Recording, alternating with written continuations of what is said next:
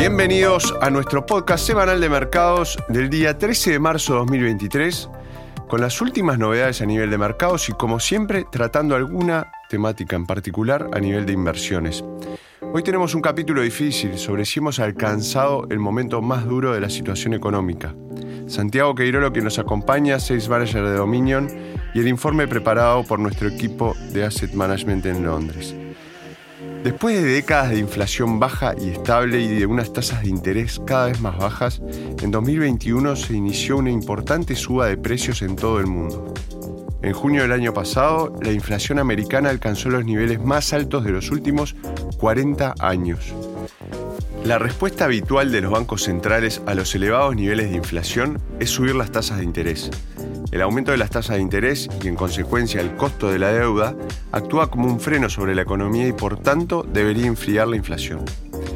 Unas tasas de interés más altas hacen que el capital y la liquidez de la economía en igualdad de condiciones sean más escasas a través de un mayor costo de la deuda y de la financiación del capital, o sea, tasas más altas. Este endurecimiento de las condiciones financieras encarece la financiación de las inversiones de capital, el gasto de los consumidores, etc. El resultado final es una ralentización de la economía que ayuda a controlar la inflación a través de una menor demanda de bienes y servicios. Al disminuir la demanda agregada baja la inflación y entramos en la fase del ciclo económico en la que los bancos centrales pueden empezar a hablar de recortar las tasas de interés. Así es como se supone que funciona, al menos en teoría. Pues bien, parece que ya hace tiempo que las tasas de interés empezaron a subir en la mayoría de los países, esto nos lleva a preguntarnos como inversores, ¿se han endurecido ya las condiciones financieras lo suficiente como para reducir la demanda y la inflación? En otras palabras, ¿hemos llegado ya a este punto? Algunos datos económicos importantes apuntan en la dirección correcta para una caída de la demanda agregada. La curva de rendimiento de los bonos del Tesoro americano está tan invertida como lo ha estado desde 2007. ¿Qué significa esto?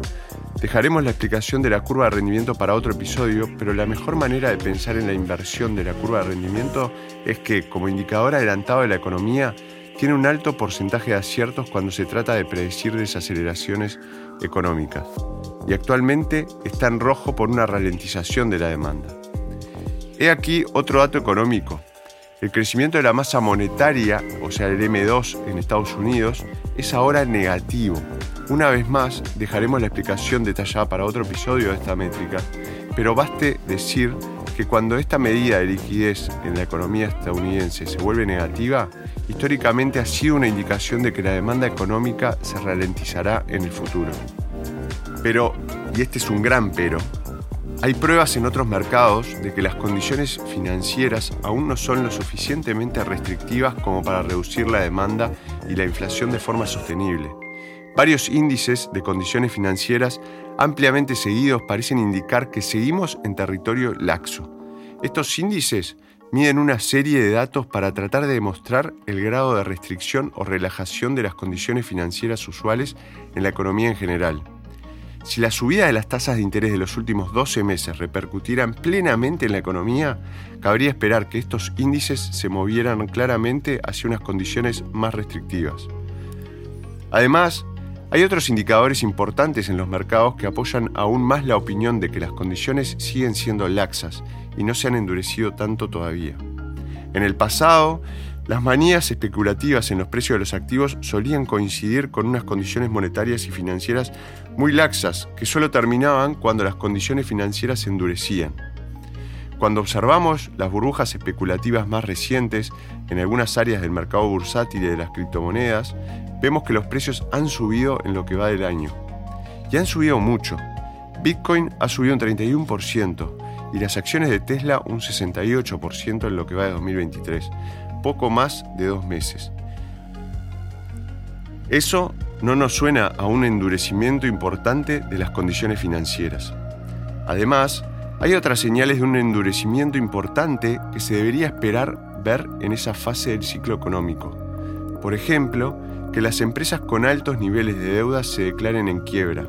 Hay una notable escasez de noticias de este tipo. Por lo tanto, la respuesta a la pregunta del título de este episodio es un rotundo no.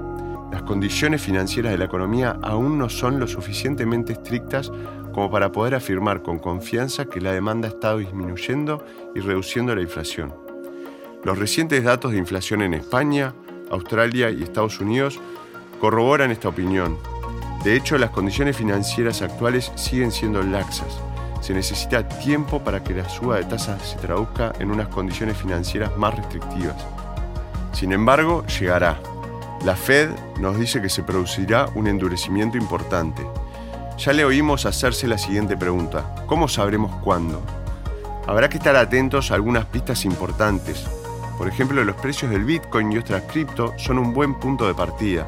Mientras esos precios sigan subiendo o se mantengan estables, seguiremos en territorio suelto. Esté atento a una caída drástica de esos precios como indicador de que por fin nos estamos acercando al final del endurecimiento de las condiciones financieras y por tanto al final de una inflación y unas tasas más altas. Esperamos hayan disfrutado este nuevo capítulo. Como siempre los invitamos a seguirnos en Spotify, en Apple y nos volvemos a encontrar la semana que viene. Buena semana para todos. Las opiniones expresadas en este podcast pertenecen al autor en la fecha de publicación y no necesariamente a Dominion Fund Management Limited. El contenido de este podcast no pretende ser un asesoramiento de inversión y no se actualizará después de su publicación. Las imágenes, videos, citas bibliográficas y cualquier otro material de este tipo que pueda estar sujeto a derechos de autor se reproducen total o parcialmente en este artículo sobre la base del uso legítimo que se aplica a la información periodística y al comentario periodístico de los acontecimientos.